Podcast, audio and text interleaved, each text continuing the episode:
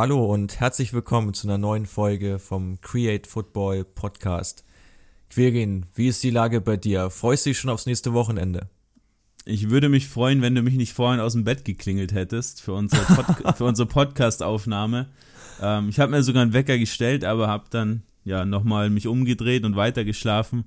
Und auf einmal hast du mich hier rausgeklingelt. Ja, und jetzt nehmen wir auf. Ich bin noch so im Halbschlaf. Also mal sehen, wie das jetzt heute wird.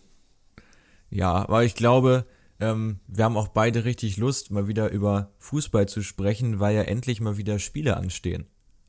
Genau, also ich freue mich auch. Bundesliga startet jetzt am Samstag mit der Konferenz. Die könnt ihr auch übrigens alle bei Sky Sport News HD schauen im ja, kostenlosen Fernsehen, die ersten zwei Spieltage, für die, die es noch nicht wussten.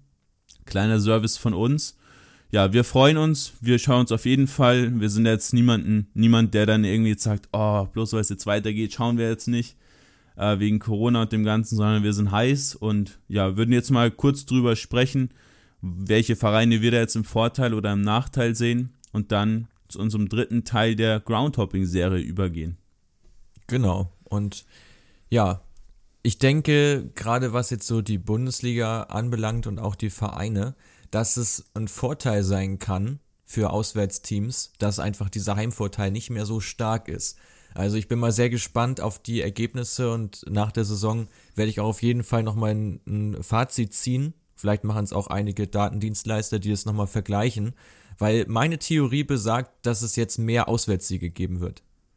Ja, sehe ich ähnlich. Ähm, ich habe gestern was gehört mit dem Präsidenten von Union, der halt angekreidet hat, dass sie halt an den letzten Spieltagen drei Heimspiele haben gegen ähm, Mainz, Paderborn und Düsseldorf, also alles Teams, die hinter ihnen stehen. Und da ist natürlich schon klar, dass Union mit ihren Fans, also generell diese emotionsgeladenen Teams, also jetzt wie Union, Frankfurt, auch Köln und Dortmund, dass die in ihren Heimspielen einfach viel bessere Siegchancen hätten, wie jetzt ohne Fans. Und du hast es ja auch anhand von den Wettquoten äh, dir mal angesehen, Mats. Genau, also es gab eine Seite, die die Wettquoten vor und nach Corona einmal verglichen hat, weil den Spieltag, der war ja schon bereits angesetzt, der jetzt vollzogen wird und da gab es dann entsprechend ja auch schon Wettquoten für, wo man drauf hätte setzen können. Und da war ganz interessant, dass es eigentlich schon der Trend ist, dass wirklich einige Vereine, die du auch eben angesprochen hast, wie Union, Union leicht, aber vor allem auch Frankfurt, da jetzt einfach schlechtere Karten haben, weil eben dieser Heimvorteil nicht mehr so groß ist und äh, auf Köln bezogen natürlich auch diese, dieses Formhoch. Das wird auch interessant sein, ob sie das konservieren konnten, weil die ja in den letzten Wochen so gefühlt alles gewonnen haben. Ähm, und ob sie das jetzt so fortsetzen können, ist auch nicht mehr ganz klar. Ja, sehe ich ähnlich. Also die Kölner haben ja vor der Pause vier von sechs Spielen gewonnen gehabt ähm, sich da eine gute Ausgangssituation gebracht. Bin ich auch mal gespannt, wie das jetzt da weitergeht, aber immerhin hat man da schon mal ein gutes Polster nach unten sich herausgespielt. Ja, und unten, ja, wird es interessant zu sehen sein, wie gerade jetzt auch Paderborn und Bremen da auf den Abstiegsplätzen die Pause jetzt genutzt haben. Ich kann es mir auch irgendwie schwer vorstellen, dass man da jetzt auf einmal Tiki-Taka an den Tag legt. Aber gerade jetzt bei Bremen, wo ich schon finde, dass die einfach in so einem Negativstrudel drin waren, durch die ganzen Niederlagen, die sie einstecken mussten, ähm, dass man da jetzt einfach ja wieder selbstbewusster ist, wieder mehr ja, Selbstvertrauen schöpfen konnte und ja, der jetzt gestärkt, gestärkt wieder in die letzten Spiele reingeht. Bei Bremen bin ich mir auch nicht so sicher, inwieweit da jetzt ein Heim-Vor- oder Nachteil draus entsteht. Also die spielen ja am Montag gegen Leverkusen und Leverkusen, ja, dazu komme ich gleich nochmal, aber äh, zurück zu Bremen. Ähm, das kann natürlich auch ein Stück weit hemmen. Also wenn du vor eigenem Publikum spielst im Abstiegskampf, du tust dich schwer und dann kriegst du vielleicht das 0 zu 1, dann werden die ersten Leute schon unruhig. Und obwohl das ja für Bremen eigentlich untypisch ist und die Fans normalerweise ja sehr gelassen sind und geduldig sind, ist ja da die Stimmung inzwischen auch schon ganz schön gekippt. Und ich könnte mir auch vorstellen, dass es vielleicht sogar ein bisschen den Druck nimmt, wenn einfach jetzt, ja, wenn einfach nicht so viele oder keine Fans im Stadion sind und somit vielleicht auch der Druck nicht so spürbar ist für die Spieler. Ja, und vor allem wirkt das Ganze ja mehr wie so ein Testspiel, haben ja auch schon manche Trainer ähm, ja verkündet, dass das für sie eigentlich nicht so den Wettkampf wirklich darstellt, wenn du halt vor leeren Rängen spielst, sondern einfach wie die Saisonvorbereitung aussieht und gerade jetzt für Teams wie, wie die Absteiger oder die vermutlichen Absteiger könnte das schon Vorteil sein, weil sie einfach den Ernst der Lage ja hoffentlich kapiert haben und andere Teams, die jetzt vielleicht im Mittelfeld der Tabelle stehen, das Ganze jetzt irgendwie ein bisschen lockerer sehen, da nicht auf, vielleicht auf 100% spielen und somit vielleicht ein paar Punkte mehr rausspringen können. Ja, aber ist schon ziemlich viel, ja, Möglichkeiten, Wahrscheinlichkeiten, die da passieren könnten. Also ich bin mir auch gar nicht sicher, was ich jetzt davon halten soll, äh, dass es jetzt auch generell weitergeht. Ähm, ja, und auch wie das Ganze sich jetzt entwickeln wird, kann ich dir auch schwer sagen. Ich bin jetzt einfach mal gespannt auf den ersten Spieltag und dann wird man mal sehen, ja, wer da einen Vorteil draus ziehen konnte und wer nicht. Genau, dazu auch nochmal eine These und ich hätte noch zwei Fragen an dich diesbezüglich. Punkt 1 sind so die Werksclubs. Ich könnte mir vorstellen, dass die davon profitieren, so Teams wie Leverkusen oder auch Wolfsburg. Ähm, klingt jetzt ein bisschen fies, aber die sind es halt gewohnt, vor nicht so vielen Zuschauern zu spielen, wo jetzt einfach die Stimmung nicht so rüberkommt wie in anderen Stadien. Und ich glaube, dass es gerade für die auch noch auswärts ein zusätzlicher Vorteil ist. Also sie sind ja gerade so Teams, ich glaube, Wolfsburg ist ja auch traditionell auswärts recht gut. Ähm, ich könnte mir vorstellen, dass die davon jetzt auch nochmal profitieren und nochmal bessere Chancen haben, auch auswärts was zu reißen. Wie siehst du das in dem Zusammenhang? Ja, sehe ich ähnlich, äh, wobei ich den Nachteil bei den Teams, die jetzt ohne Zuschauer spielen müssen, also jetzt sowas wie Union, sehe ich stärker wie jetzt den Vorteil für Teams wie, wie Leverkusen oder mhm. ja, Wolfsburg, die jetzt vor weniger Zuschauern spielen. Also ich, ich denke dann wirklich, dass der Fanabzug ein deutlich größerer Nachteil für manche Teams ist wie ein Vorteil für andere. Aber ja, sehe ich schon auch ähnlich. Sind halt, sind halt einfach nicht so auf diese Emotionen angewiesen, sage ich mal, wie andere Teams, die halt dann einfach durch diese Emotionen so nach vorne gepeitscht werden. Ja. Ähm, und man muss halt auch so ein gutes Spiel ja, liefern können. Und ich denke gerade jetzt auch an, an Leverkusen, die sowas auch super können, wobei da jetzt die Unterstützung jetzt vielleicht nicht so extrem ist wie bei anderen Teams. Ähm, ja, deswegen wird es ganz gespannt sein, das Ganze mal verfolgen zu können am Wochenende. Und vielleicht kommt auch alles dann ganz anders, wie wir es jetzt gerade besprochen haben. Ganz anders gekommen ist es ja auch bei zwei Teams, die den Trainer gewechselt haben. Und damit wollen wir das Bundesliga-Thema vielleicht dann abschließen mit der Frage. Augsburg hat Heiko Herrlich geholt, steht vor seinem ersten Spiel jetzt als Trainer des FCA und Hertha hat sich ja mit Bruno Labbadia den vierten Trainer der Saison geholt.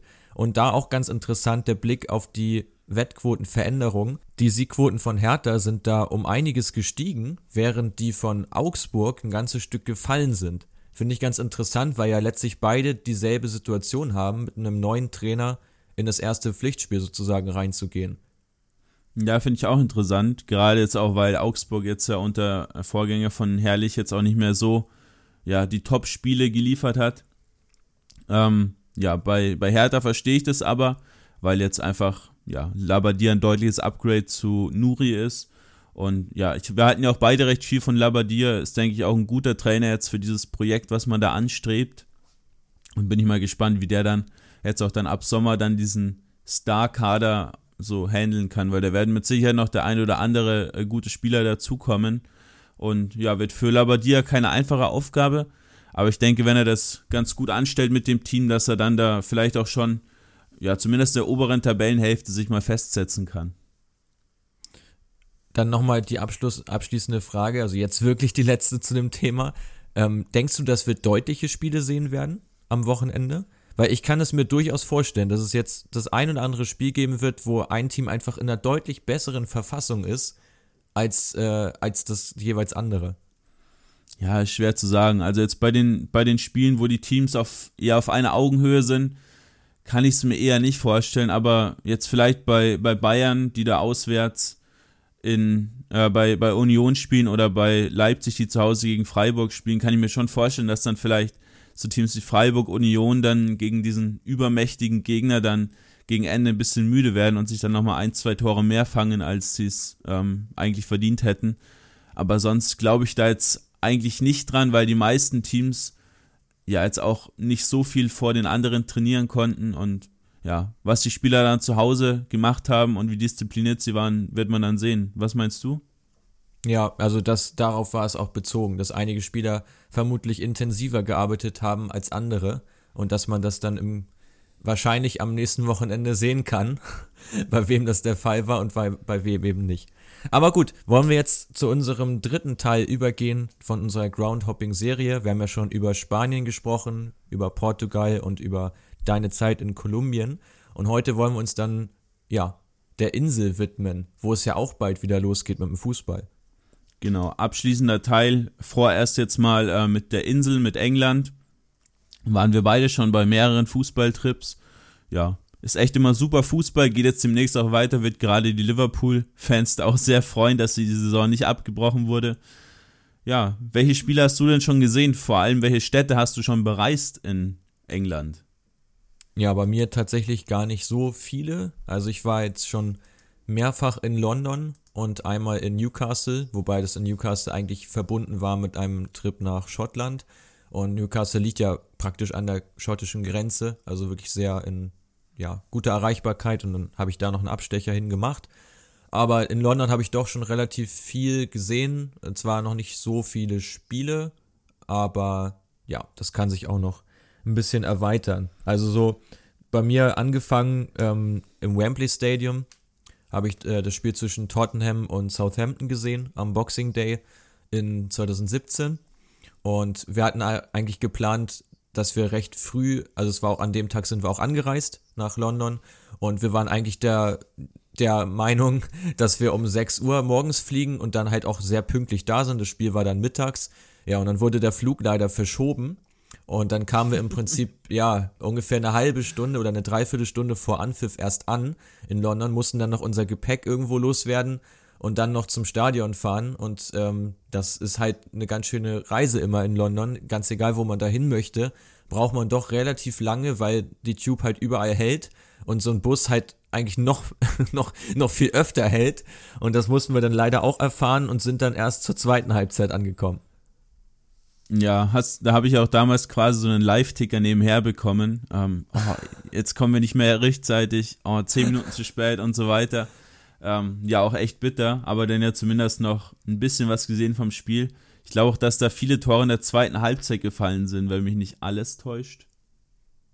Genau, das hat sich noch gelohnt. Also ich glaube, zur Halbzeit stand es 2-0 ähm, für Tottenham und wo man dann schon dachte, okay, vielleicht lassen sie es jetzt ruhiger angehen, aber die haben dann nochmal ganz gut aufgedreht in der zweiten Hälfte, wobei Southampton auch verdammt schlecht war. Also, das muss man mal zum Spiel mal dazu sagen. Das war wirklich eine katastrophale Abwehrleistung, die die da hingelegt haben. Und eigentlich äh, Angriffe, die du da total hast kommen sehen. Also, sowas so Extremes habe ich auch selten gesehen im Stadion, dass man wirklich schon eigentlich schon Sekunden vorher sehen konnte, dass gleich ein Tor fällt, weil einfach die Abwehr völlig ja, disponiert war. Ähm, aber zum Stadionerlebnis an sich äh, kann man sagen, Wembley Stadium von innen hast du ja, glaube ich, auch schon gesehen. Kannst du auch gleich noch was zu sagen? Es ist ja verdammt hochwertig ausgestattet. Ja, war auch mein, mein erster Gedanke, also dass es eigentlich echt eins der besten Stadien ist, was man sich so wünschen kann. Hatte da auch 2018 im Frühjahr einen Trip hingeplant, war dann auch tatsächlich in, in London, aber das Spiel wurde dann wegen dem Pokal verschoben von Tottenham. Und mein Ticket habe ich auch nicht zurückerstattet bekommen. Echt ziemlich bitter alles. Ähm, ja, aber habe dann zumindest da die Stadiontour gemacht im Wembley. Ja, einfach total riesig, dieses Stadion. Allein schon, wenn du da von dieser Tube-Station hinläufst, baut sich das ja so vor dir auf und dann musst du da ja erstmal ein, einige Treppen hoch, dass du erstmal auf diesem Ground-Level da sozusagen bist, wo du dann reinmarschieren kannst. Und dann ja, diese rote Bestuhlung dazu hat zwar nicht ganz zu Tottenham gepasst, aber ja, finde ich generell schaut schon ziemlich edel aus und macht einfach nochmal mehr her, wie wenn das Ganze jetzt einfach nur zum Beispiel weiß wäre. Ja, vor allem wirkt es ja auch echt riesig. Also bei unserem Spiel waren jetzt auch, äh, war es längst nicht ausverkauft. Ähm, und trotzdem hast du halt, also da waren eigentlich ziemlich viele Plätze frei und trotzdem waren irgendwie 60.000 Leute da. Das ist schon echt unglaublich, ähm, obwohl da wirklich, ja, ein Drittel dann fehlt. Ja, war schon, war schon wirklich beeindruckend. So, was Stimmung anbelangt, war es ziemlich mau, muss ich sagen. Also, zeitweise konnte man sich jetzt in der Lautstärke unterhalten, in der wir uns jetzt gerade unterhalten. Und das war absolut möglich. Und es war eigentlich nur dann wirklich, wenn ja so eine gefährliche Szene war oder ein Abschluss kam, dass dann so ein Raunen halt durchging oder auch natürlich auch gejubelt wurde. Aber ansonsten war das schon extrem ernüchternd, das ganze Erlebnis. Also ich weiß jetzt auch nicht, woran es konkret lag. Ähm, ob da einfach viele Touristen dann da waren, so wie wir jetzt am Boxing Day, oder ob es vielleicht jetzt auch Stadion bedingt, also Stadion bedingt war, dass Tottenham nicht an der White Hart Lane gespielt hat oder in ihrem neuen Stadion, sondern halt in einem ja, externen.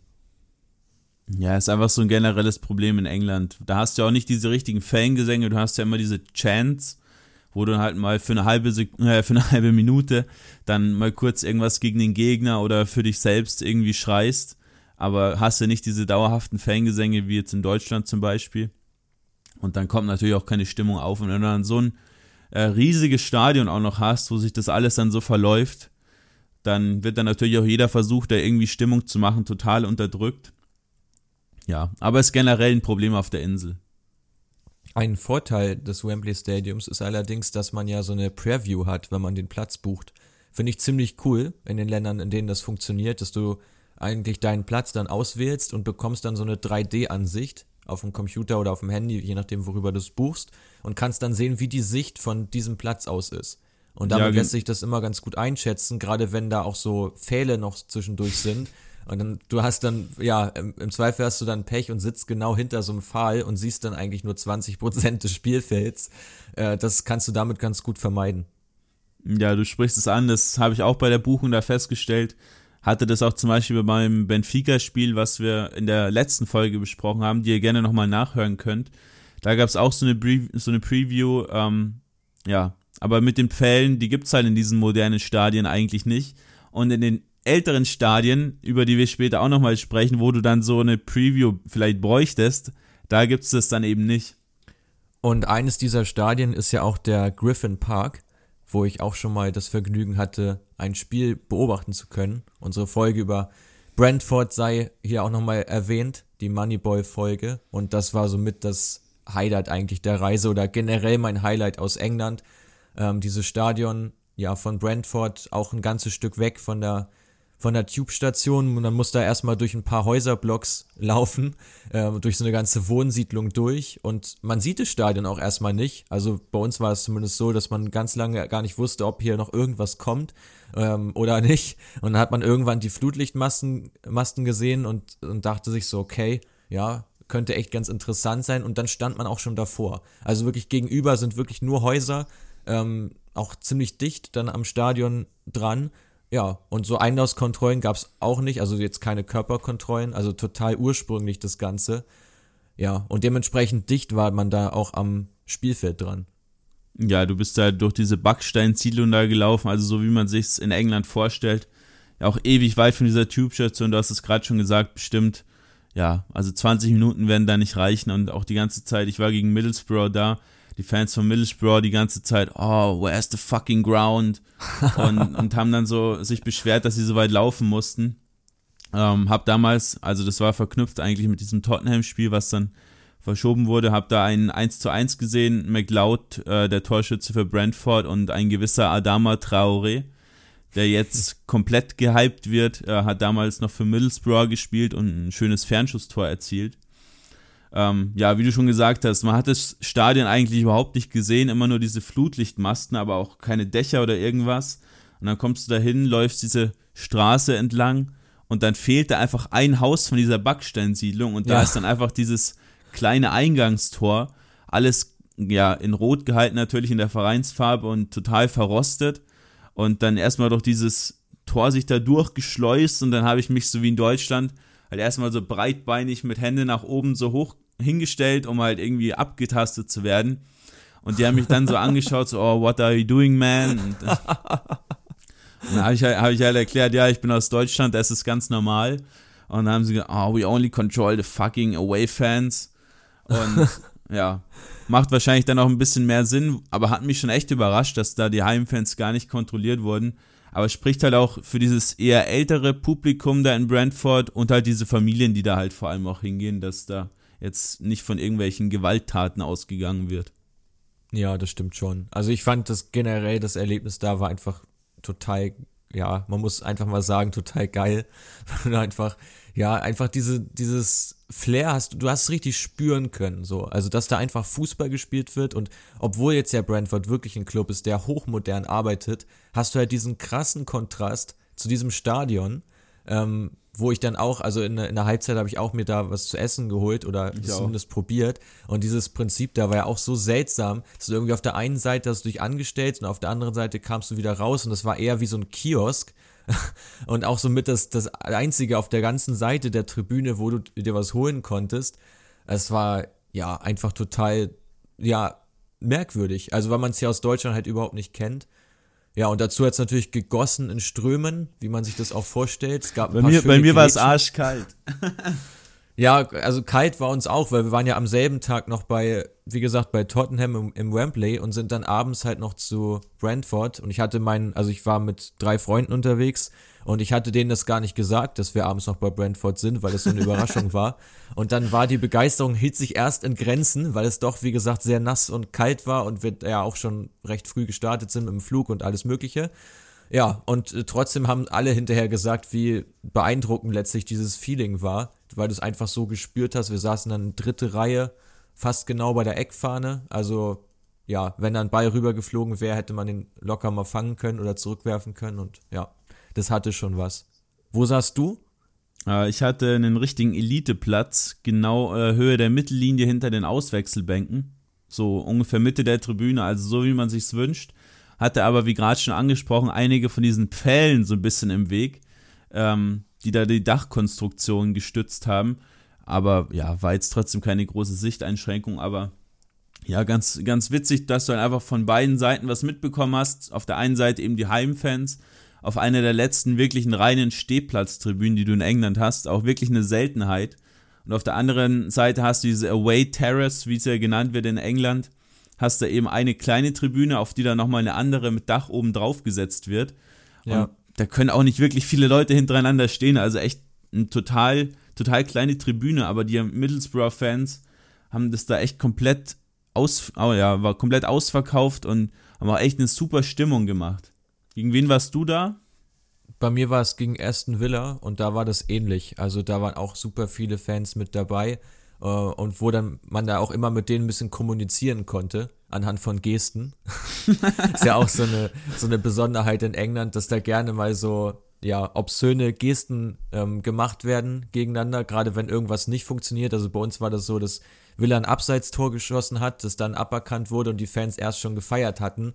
Und dann hat natürlich der Rest des Stadions so, hey, und dann halt noch so, so eine Geste dazu. Und das haben dann alle gemacht, auch so in die Richtung. Und die haben natürlich dann schön zurückgegrüßt, aber alle so mit einem Grinsen auch so im Gesicht. Also es war echt ziemlich lustig. Ähm, also klar wollten die einen Auswärtssieg sehen, das ist schon, schon klar. Also die hatten schon auch den Anspruch an ihre Mannschaft, aber es war trotzdem jetzt nicht so gehässigt. Also es war einfach lustig und man hat sich permanent beleidigt, aber es war halt alles so auf einem, ja, auf einem lockeren Niveau, das einfach Spaß gemacht hat. Ja, das ist einfach, geht einfach zurück auf diese Grundsätze des Fußballs, wie ich finde. Das, ob du da jetzt auf einem Kreisligaplatz stehst oder da bei Brentford im Stadion, da ist natürlich das Spielniveau ein anderes, aber das ist halt einfach dieses ja freundliche Beisammensein und halt einfach einen, einen coolen Tag erleben und jetzt halt nicht die, in Richtung Hooligans, wie es äh, teilweise in Deutschland dann der Fall ist, wo man sich dann richtig hasst gegeneinander. Ähm, ja, ansonsten würde ich noch gerne was zum Spiel kurz erzählen.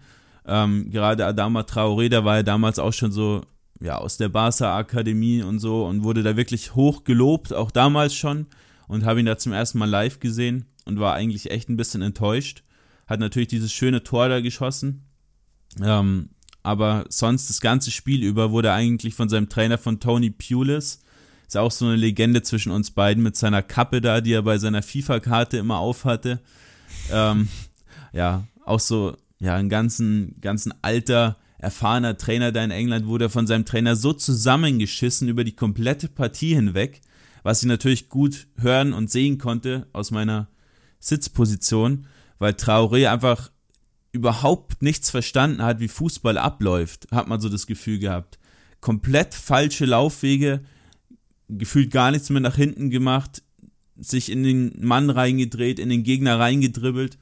Also wirklich so viele technische Fehler und auch einfach äh, ja, Fehler im Spielverständnis. Da war ich echt überrascht. Und auch jetzt, ja, dass der dann auch zu, zu den Wolves gegangen ist, hat mich auch echt überrascht, weil du halt in der Premier League eigentlich nochmal so ein, ein höheres Spielverständnis brauchst, was er offensichtlich nicht hat. Oder zumindest nicht hatte. Aber bei den Wolves funktioniert es ja vielleicht auch ganz gut, weil er da immer ganz gut abgesichert wird in dem ja, 5-2-3, was sie teilweise spielen. Aber du hattest mir das damals auch berichtet, ich erinnere mich das, äh, ich erinnere mich daran, deswegen war ich auch ein bisschen überrascht über seine doch ziemlich starke Entwicklung, die er jetzt dann genommen hat, obwohl er da scheinbar ja ganz offensichtlich Mängel hat. Kam nicht Adama auch aus der Barca-Jugend?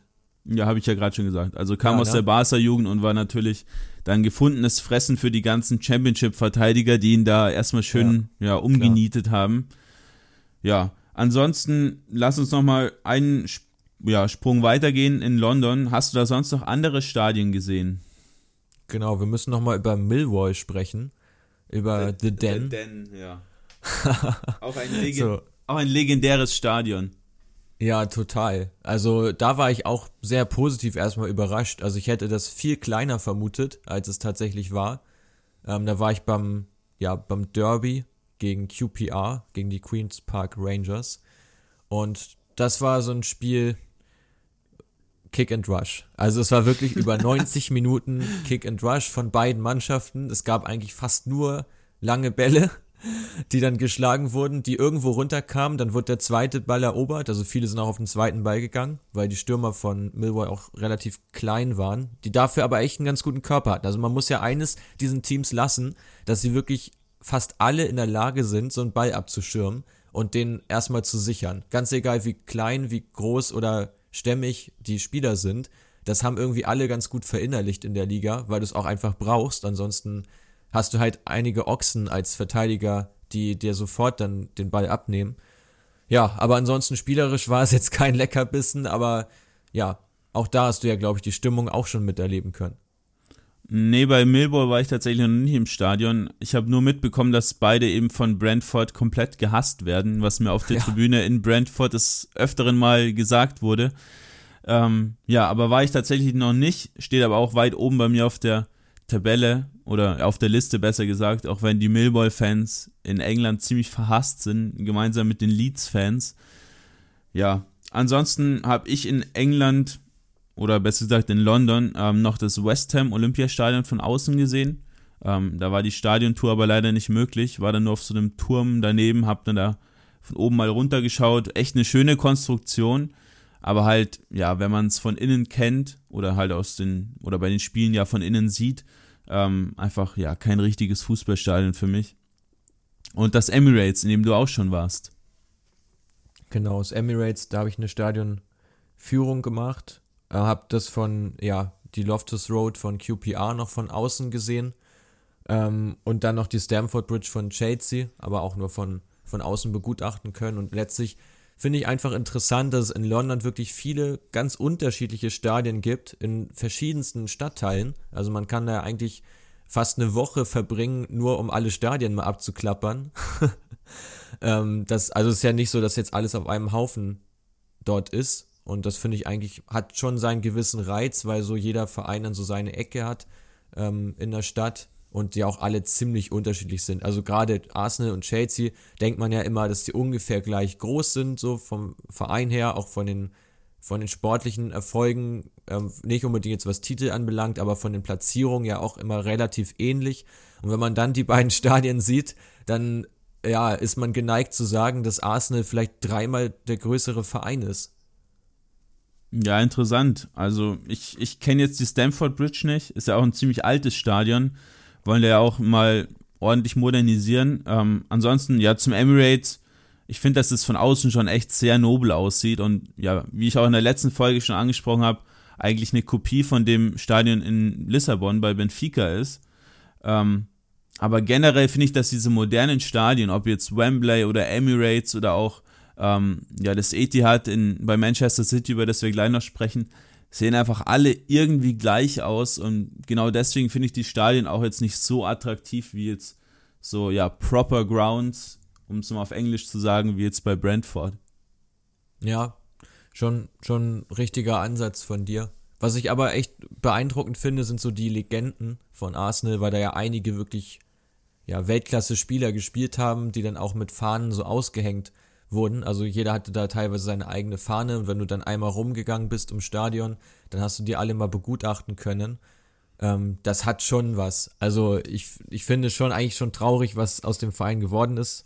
Ähm, muss man einfach mal so sagen, weil das eigentlich haben die so viel Potenzial für mehr. Wie gesagt, gerade Chelsea im Vergleich, die ja jetzt in den letzten Jahren deutlich mehr Titel gewonnen haben, hat halt ein deutlich, nicht nur ein kleineres Stadion, sondern auch das ganze Umfeld ist einfach, ja, jetzt nicht unbedingt was Besonderes. Also man müsste, man vermutet nicht sofort, dass da jetzt ein Champions League Club ähm, seine Heimstätte hat. Nee, tatsächlich ist ein bisschen, ja, jetzt heruntergekommen ist das falsche Wort, aber jetzt auch nicht so High Class wie jetzt genau, also ja. beim, beim Wembley Stadium außenrum. Ähm, Habe ich, hab ich dir die Geschichte mit der Drohne beim Emirates Stadion schon erzählt? Ich glaube nicht.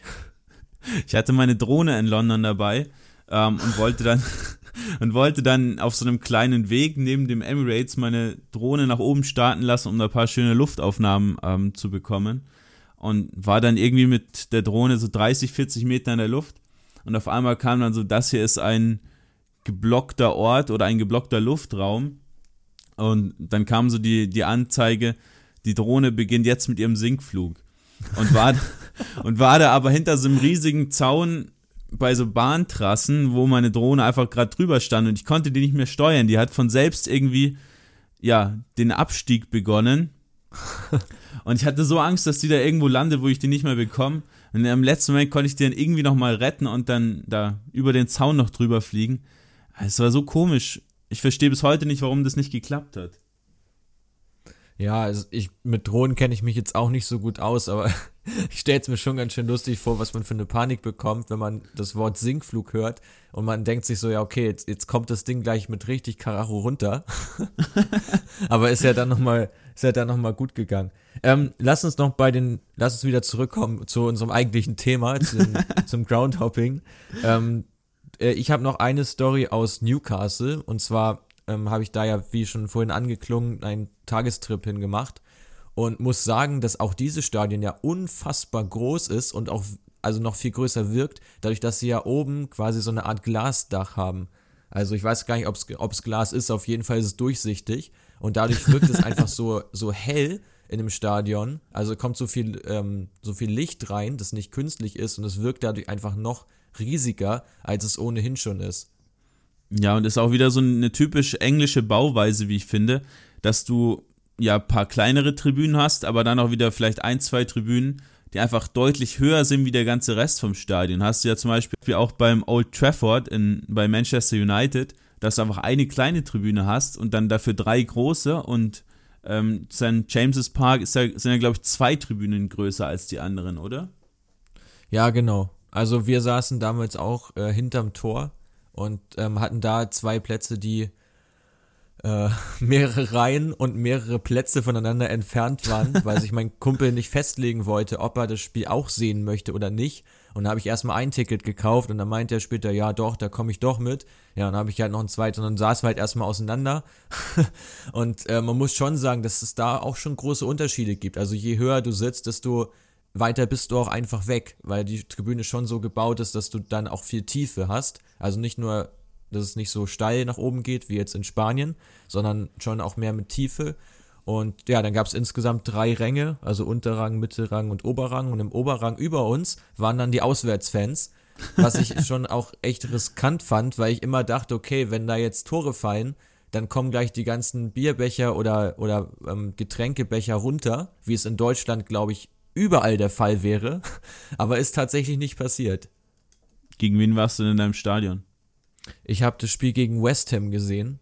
Okay. Ergebnis äh, Newcastle West Ham 0 zu 3. mit, aber absolut zu Recht. Also West Ham hat einfach gut gekontert, gut gespielt. Vor allem Felipe Anderson, sehr gutes Spiel gemacht damals. Ähm, ja, Arnautovic hat da noch mitgespielt, Chicharito, so ein paar bekannte Spieler waren waren da dabei und Newcastle hat wirklich auch so langsam gespielt im Spielaufbau, das habe ich noch nie gesehen. Also wer den Podcast regelmäßig hört, weiß ja, dass ich auch beim HSV häufiger bin und da bin ich auch einiges gewohnt, aber dieser Spielaufbau in so einem derart langsamen Tempo habe ich noch nie irgendwo gesehen, wie bei Newcastle, sodass du wirklich eigentlich schon also mehrere Sekunden vorher wusstest, dass gleich der Ball auf den Außenverteidiger gespielt wird und der den gleich wieder klatschen lässt. Das war alles so vorhersehbar. Ja, und dann irgendwann kam immer der lange Ball auf Rondon, den venezolanischen Brecher da vorne drin.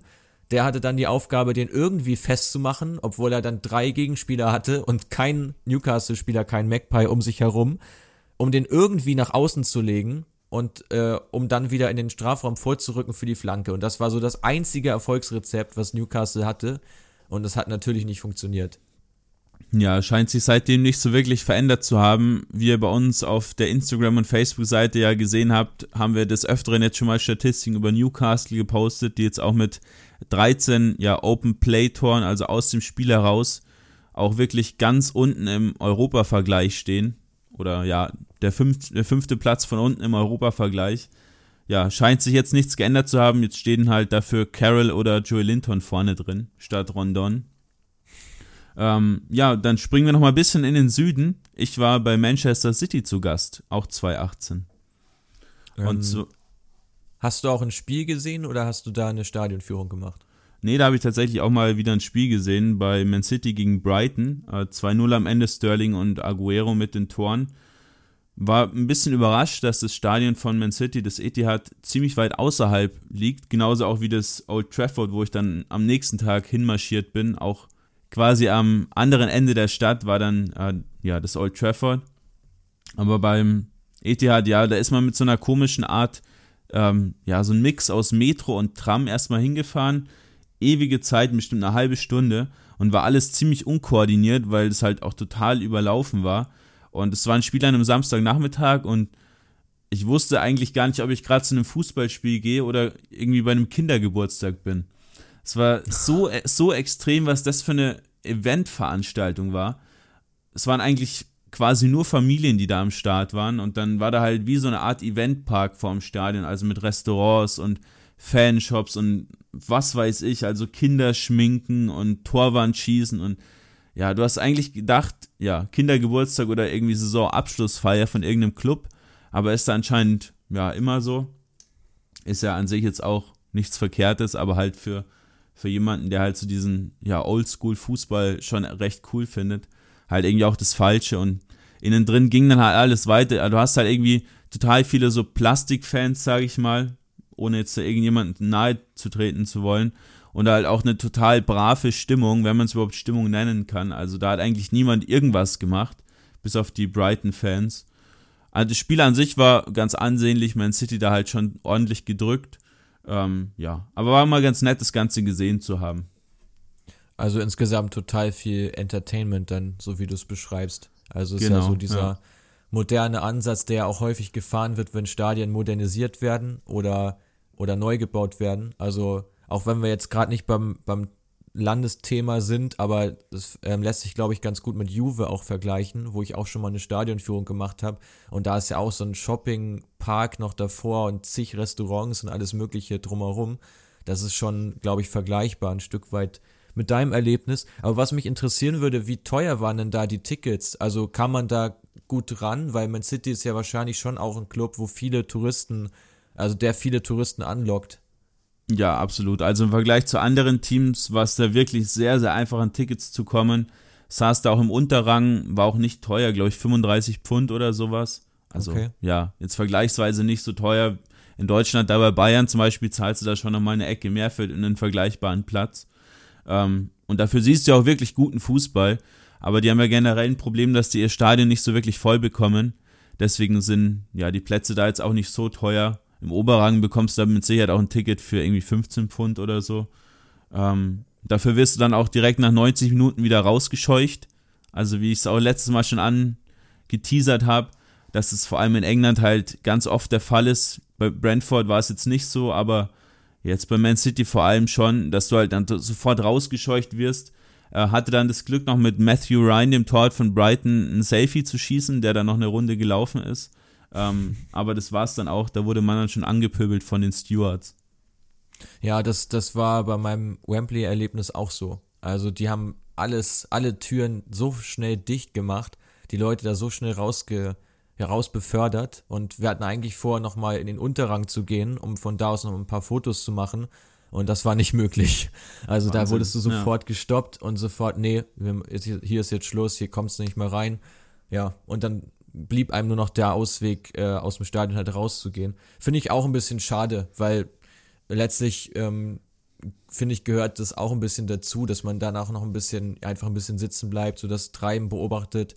Ähm, klar, wenn jetzt alle sofort rausstürmen, weil sie es so gewohnt sind, dann passiert natürlich auch nicht mehr so viel. Dann bist man, ist man irgendwann auch schnell alleine im Stadion. Ja. Aber normalerweise gehört es ja so zur Kultur, finde ich, dazu, dass man ja einfach noch einen Moment wartet oder dass halt nicht alle gleichzeitig auch gehen, was ja auch aus Sicherheitsgründen eigentlich schlauer wäre. Ja, sehe ich genauso. Also, dass man das Ganze ein bisschen entzerren würde, aber das ist da gar nicht gewünscht und dementsprechend ist man dann bei Man City da auch, ja, bei dieser Metro-Tram-Verschnitt ähm, dann auch wieder total lang angestanden, bis man da mal wieder mitfahren konnte in die Stadt rein. Ähm, ja, Corona hätte das ordentlich gefördert, wie nah man da beieinander gestanden ist. Ja. Ähm, ja, noch vielleicht kurz ein Satz zu Man United, bevor wir dann so langsam zum Ende kommen. Ähm, ich wollte da eigentlich eine Stadiontour machen, aber die hätte über 30 Pfund gekostet damals. Oh. Und das ist es mir dann halt auch wirklich nicht wert gewesen. Dafür, dass du einfach nur irgendwie ein Stündlein da durchs Stadion durchläufst. Und ja, generell mache ich so Stadiontouren eigentlich schon ganz gern. Aber mittlerweile ist es halt auch irgendwie vor allem jetzt auch in diesen neueren Stadien halt auch oft das Gleiche. Die Heimkabine darfst du dann meistens gar nicht sehen, weil es die Spieler dann irgendwie nicht wollen. Mhm. Ja, und dann so viel Geld dafür bezahlen war es mir nicht wert. Da will ich dann lieber demnächst irgendwann mal noch ein Spiel drin sehen. Aber von außen war das schon echt ein beeindruckendes Stadion und auch wirklich groß. Ja, das kann ich mir vorstellen. Also teure Stadionführung, da fällt mir als erstes das San Siro ein in Mailand. Da habe ich, glaube ich, auch fast 30 Euro gelassen. Und das war auch ein bisschen, ist schon eine ganze Menge, finde ich. Auch gerade, weil man ja auch jetzt keine persönliche Führung meistens hat, sondern ja. dann auch noch so eine Guided-Tour quasi hat, also so eine, wo du dann Audio. so ein Audio so einen Audioguide hast, ja. genau, und den kannst du dann in deiner Sprache einstellen und gehst dann halt weiter, wenn du damit durch bist. Also, ja, ist der Personalaufwand auch eigentlich gar nicht so hoch. Insofern finde ich auch ein bisschen kritisch, dass man da auch so viel Geld dann für nimmt. Gut, dann lass uns ähm, nochmal kurz zu Ende besprechen, ja, welche Teams oder welche Grounds wir in England mal gerne sehen würden. Und ja, ein paar Leute haben uns auch angeschrieben und gefragt, wie man denn in England an Tickets kommt was ja jetzt nicht so einfach ist wie jetzt in anderen Ländern, was halt häufig dran liegt, woran ich auch schon des Öfteren mal gescheitert bin, dass äh, manche Clubs halt diese sogenannten Punktesysteme haben, dass du halt einen bestimmten ja, Anteil an Spielen gesehen haben musst, um halt dann zum Beispiel acht Wochen vor dem Spiel ein Ticket kaufen zu können.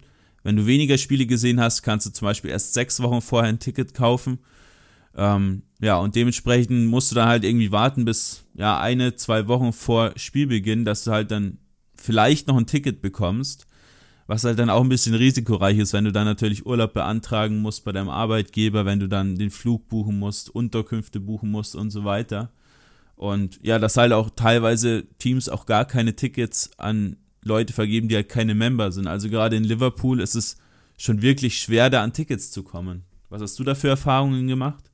Genau, also ich hatte auch mal vor, einen Trip zu, nach Manchester zu machen und habe mir im Zuge dessen auch einen Account angelegt oder vielmehr auch eine Mitgliedschaft angelegt für Manchester United. Es war jetzt auch nicht so teuer, also schon viel Geld natürlich, aber wenn man an Tickets kommen will, dann kommt man da nicht drum herum, das zu machen. Aber ansonsten, ja, ist einfach so der, der goldene Tipp, ist erstmal wirklich ein Benutzerkonto anzulegen, möglichst früh vorm Spiel also bevor man, also wenn man schon weiß, dass man im Oktober da ein Spiel besuchen will, dann würde ich mich da ganz, ganz frühzeitig schon drum kümmern, ähm, dass man da schon mal gut ausgestattet ist, weil bei ganz vielen Vereinen ist es auch so, dass man eine sehr kleine Zeitspanne hat bei der Reservierung des Tickets und das wirklich teilweise unmöglich ist, in diesen fünf Minuten alle seine Daten einzugeben und ähm, dann noch Zahlungsmodalitäten anzugeben und so weiter. Insofern ist es ganz gut, wenn man da schon was vorliegen hat.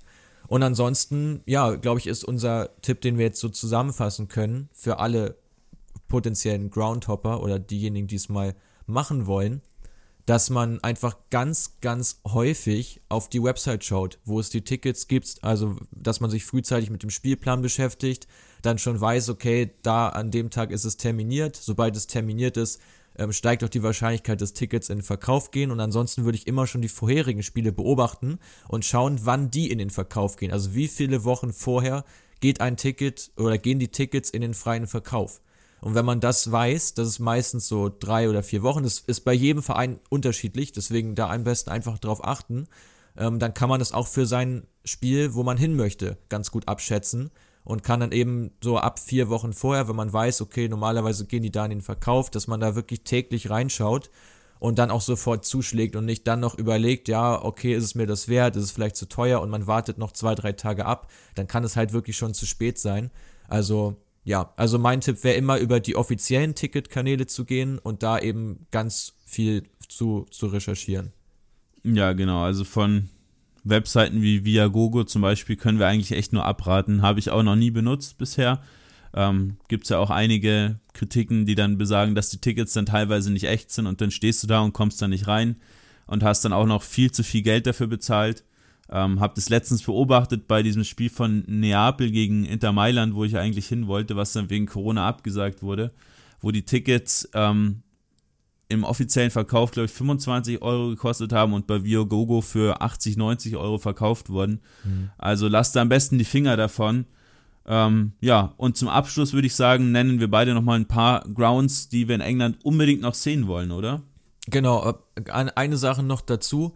Ähm, wenn man jetzt an kein Ticket kommt, also im Vorfeld es einfach nicht möglich ist, daran zu kommen, dann trotzdem nicht über diese ja, zwielichtigen Portale gehen, die du eben angesprochen hast, sondern notfalls wirklich hinfahren. Wenn man eh schon den Trip dahin macht oder das sowieso feststeht, fahrt zum Stadion, stellt euch davor und sucht jemanden, der das Ticket verkaufen möchte.